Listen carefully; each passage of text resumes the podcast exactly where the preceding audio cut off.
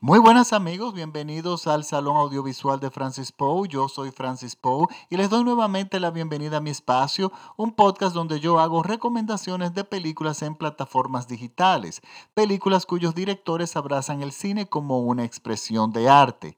Para esta semana les traigo una recomendación de la plataforma de Netflix y es un drama del año 2019, una película muy muy reciente cuyo nombre es Paddleton no le han hecho la traducción en español y se deletrea P de papá A D D L E T O N, Paddleton.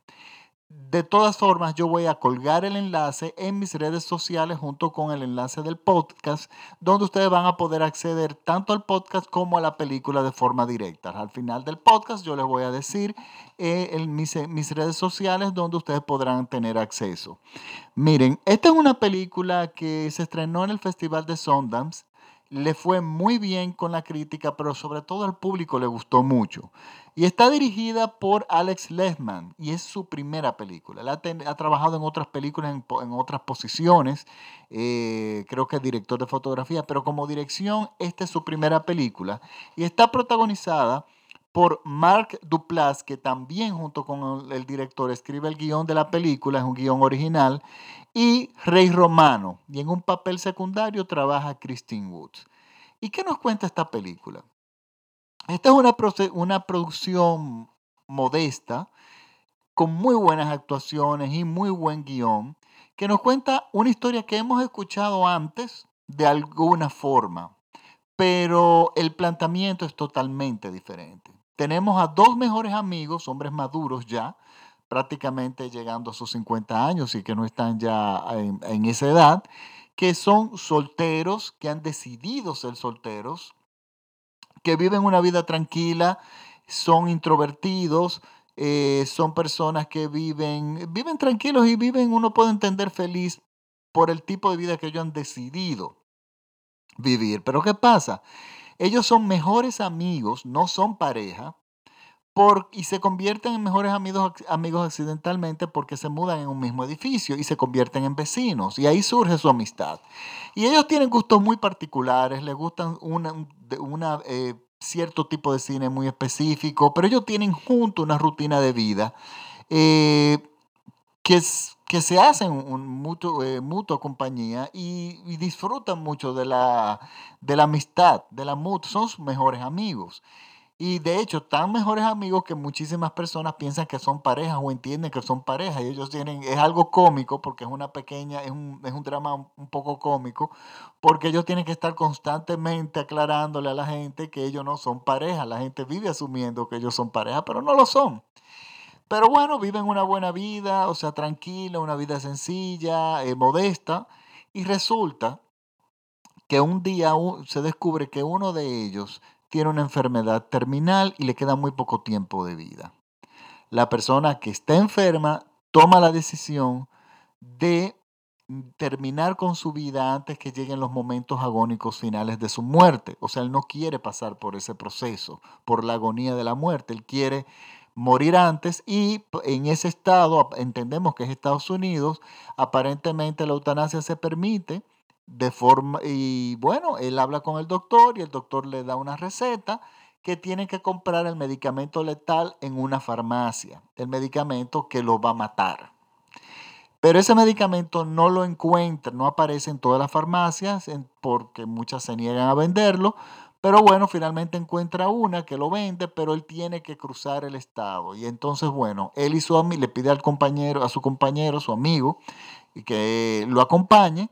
Y la película es eso, el transcurso del viaje, el road trip de ellos hasta la farmacia, la farmacia y las cosas que pasan después, dentro de la farmacia y, y lo que pasa después hasta que ellos retornan a sus respectivas casas, que el viaje termina. Y señores, tenemos dos jóvenes, dos protagonistas que son introvertidos, que de repente se ven en esta situación y hay tantas cosas que ellos se quieren decir y tantas cosas que que expresar que no encuentran la forma, porque no tienen el ejercicio, no son tipos muy afectivos. Eh, y uno de ellos realmente no sabe cómo lidiar, no el que está enfermo, sino su amigo, eh, no sabe cómo lidiar con eso y empieza a actuar de una forma bastante extraña y, y complicada. Y bueno, y esta es la película. Y es una película que tiene actuaciones muy discretas, pero actuaciones maravillosas. Actuaciones que nos van soltando poco a poco las características de cada personaje y los vamos conociendo y los vamos nos vamos poco a poco convirtiendo en sus amigos. Y resulta que es una película que es, eh, es, bueno, no les voy a negar, es, muy emotiva. Eh, uno puede que suelte una que otra lagrimita, pero no está hecha con fórmulas para manipular a la audiencia. O sea, eh, la emoción, la película nos va ablandando poco a poco y no nos quiere sacar lágrimas a la mala, como con algún tipo de fórmula, así como películas, no sé, me llega de repente como el color púrpura cuando separan a las amigas, a las hermanas y bueno, la lloradera y el drama. No, esta película es muy sutil, pero está sumamente bien hecha. Y es el, nos demuestra el valor de la amistad y la importancia de la amistad y sobre todo la necesidad que tenemos de la amistad para poder existir. Es una película que yo les recomiendo a todo el mundo que la vea y son de estas películas que miren, no tuvo distribución en las salas de cine. No la yo, porque bueno, ¿qué distribución va a tener? Se estrenó en el 2019 y estamos que en marzo. O sea, hace tres meses que se estrenó y ya está en las plataformas digitales. Y es el tipo de cine por, la cual, por el cual mi podcast y este programa existe. Entonces, bueno, yo les recomiendo realmente ver la película. Y quiero responder una pregunta que me hicieron por, quiero aprovechar y responder una pregunta que me hicieron por correo electrónico. Eh, me preguntaron que cuál que, qué opino sobre la posición de Steven Spielberg con referencia a que quiere hacer propuestas en la Academia de los Oscars, Oscars para que las películas de las plataformas digitales no puedan competir para los premios Oscars. Miren, Steven Spielberg es un director muy exitoso de Hollywood y él lo conocemos por grandes películas que hicieron todo el dinero del mundo. Tenemos, estamos hablando de Tiburón, de E.T., de Los Cazadores del Arca Perdida, de Indiana Jones, de Jurassic Park, de la lista de cines, películas que están muy bien logradas, pero muy, que son muy comerciales, que, que realmente él es un hombre de negocio también. Pero ya en esta última parte de su vida, en los últimos años, yo diría con los últimos 10 años, Spielberg ha hecho un cambio y se ha convertido realmente en un maestro del cine, de cine serio. Porque él, eh, que algo que, yo siempre decía, pero un hombre que domina tanto el cine, ¿por qué no nos cuenta algo más profundo? Y bueno, ya lo está haciendo. Y sus últimas películas a mí me encantan. Y es él, él es ese híbrido de gran hombre de negocios y, de, y, poderoso de Hollywood combinado con un artista. Y bueno, miren lo que pasa. Steven Spielberg, sus intereses están en la, en la forma tradicional del cine. Y él está pensando en virtud del mercado norteamericano, pero él no está tomando, no entiende el punto de vista de Alfonso Cuarón, que bueno, por, por el tema de Roma. De hecho, Roma no ganó como mejor película porque Steven Spielberg hizo políticas, eh, se, eh, se activó para que no ganara, porque esto lógicamente afectaba sus intereses y los intereses de muchísima gente. Y él dice, tiene cierto, algo de sentido lo que él dice, él dice que este tipo de cine eh, que no debe ser premiado en los Oscars, sino en los Emmy, que son premios dirigidos para la televisión. Pero miren lo que está pasando. Miren, eh, cuando se diseñaron los premios Oscars y cuando se diseñaron los premios Emmy, las tecnologías eran muy diferentes. Los premios Emmy, eh, bueno, es televisión tradicional, de las televisiones cuadradas, que se hacían en, un formato de, 16 milímetros, no podía ser muy panorámico porque si no las imágenes se perdían en la televisión, eran, eh, eh, la forma de verlo era a través de suscripción por cable o por antena. Y estamos ahora frente a un tipo de cine que es por internet. La forma de verlo es una forma diferente y las televisiones que han surgido que caen, que coinciden con las plataformas digitales, son otro tipo de televisiones. Por ejemplo, si uno trata de conectar eh, Netflix a una televisión tradicional, o sea, ya uno no va a encontrar la forma, al menos que te acerques a una computadora, acerques la computadora al televisor, pero es muy complicado. Netflix está diseñado y las plataformas digitales actuales para los formatos nuevos de televisiones LED, o sea, las que son rectangulares.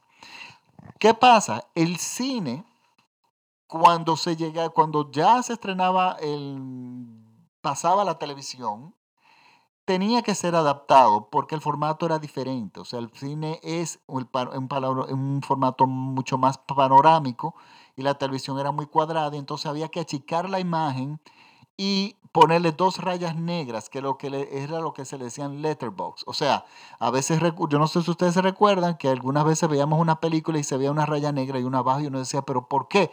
Y era que si esas rayas negras se quitaban, se perdía un 40% de la imagen en las televisiones, pero ya eso no pasa ahora. Ya, Roma fue filmada en 70 milímetros y, esa, y Roma, usted la puede ver en una pantalla de cine grande o en una, en una televisión de estas eh, LED eh, contemporáneas, modernas, y no va a perder la imagen absolutamente nada. Entonces, la tecnología es una forma diferente de ver cine. Y aparte de eso, es el asunto de lo que el público ya está consumiendo. Eh, parece que Steven Spielberg no se ha dado cuenta de que este tipo de cine, por ejemplo, como esta película de hoy, y esta es una película norteamericana, no consigue distribución en las salas de cine.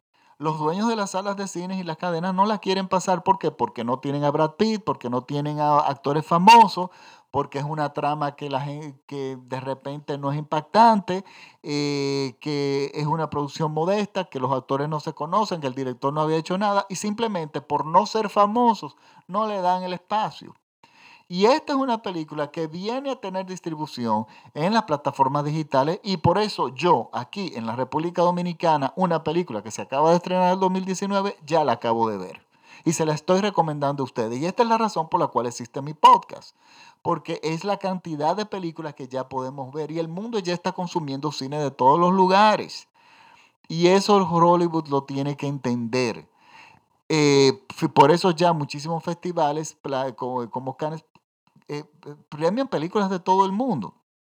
Entonces, lo que yo entiendo es que Spielberg está eh, protegiendo sus intereses, pero créanme, el avance y la evolución no lo detiene nadie. A usted le puede gustar o no, pero es lo que está pasando. Esta película no es verdad que se hubiese estrenado en México, en salas, en circuitos comerciales de México, y no hubiera, bueno, la única forma era si alguien la veía en un club de video y le daba curiosidad, la alquilaba. Pero ahora ya la tenemos a un clic de distancia y usted puede escuchar mis podcasts este programa vía y ya se puede inspirar a verla y de repente usted está en una zona remota que simplemente tiene acceso por internet. Entonces, con ese tipo de cosas es muy difícil luchar. Mi opinión es que vamos a ver qué pasa, pero honestamente yo no creo que esto se detenga. las salas de cine se van a mantener para lo que está pasando ahora, que son películas de, de superproducciones de entretenimiento para adolescentes, eh, de Marvel, pero ya el cine serio, de autor, el cine diferente, eh, va a desembocar en las plataformas digitales, que aparte de eso, yo, por, la vida está muy complicada para los seres humanos en todo el mundo y no podemos llegar a la casa y ya ver una película en cable porque ya, o, como me pasa a mí, o la película ya empezó y yo no, eh, no me gusta ver películas que ya iniciaron, o llego cuando ya se ha acabado y la próxima vez que la ponen es una, a horas que yo estoy trabajando. Entonces, esa agonía yo no puedo. A mí me gusta ver las películas ya cuando yo me siento, ¡pa! le doy clic y la veo. Y bueno, yo lo veo, yo lo veo de un lado positivo porque yo estoy viendo cine muy bueno y lo, se lo estoy recomendando a ustedes. Por lo tanto, de hecho, quiero antes de terminar, esta película, Paddleton, hay una escena que viene a ser como un presagio de más o menos lo que viene pasando. Esta película hay una escena donde los actores ellos se van a un campo, a un antiguo autocinema que está abandonado, donde ellos utilizan la pantalla para jugar algo, eh, racquetball, o sea, con raquetas, una especie de un juego parecido al tenis. Y el, el, lugar está abandonado y nosotros vemos que ese lugar fue en algún momento un lugar muy vivo, lleno de vida, donde la gente iba a ver películas en los automóviles, pero ese tiempo pasó.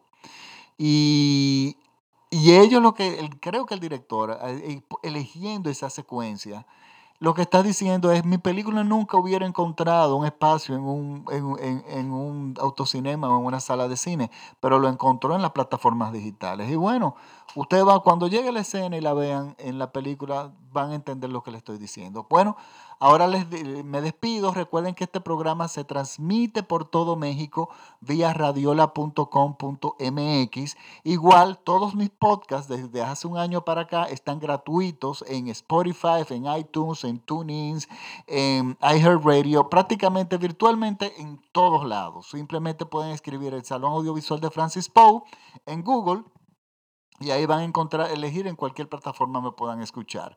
El enlace directo de esta película de, eh, Netflix, como está escrito en inglés, es un nombre de Paddleton, yo lo voy a poner en mis redes sociales. En, en Twitter me pueden seguir como arroba Francis Poe y en Facebook como el Salón Audiovisual de Francis Poe, donde yo voy a colgar ese enlace junto con el enlace de este podcast, de este podcast eh, donde ustedes lo podrán descargar y escucharlo de forma gratuita cuando ustedes deseen. Eh, o bueno, o, y por favor compartan y recomiéndenselo a sus amigos porque eh, recuerden que yo me especializo en recomendar películas, de esas películas que son diferentes en las plataformas digitales. Bueno, Ahora sí me despido y nos vemos hasta la próxima semana y muchísimas gracias por la sintonía.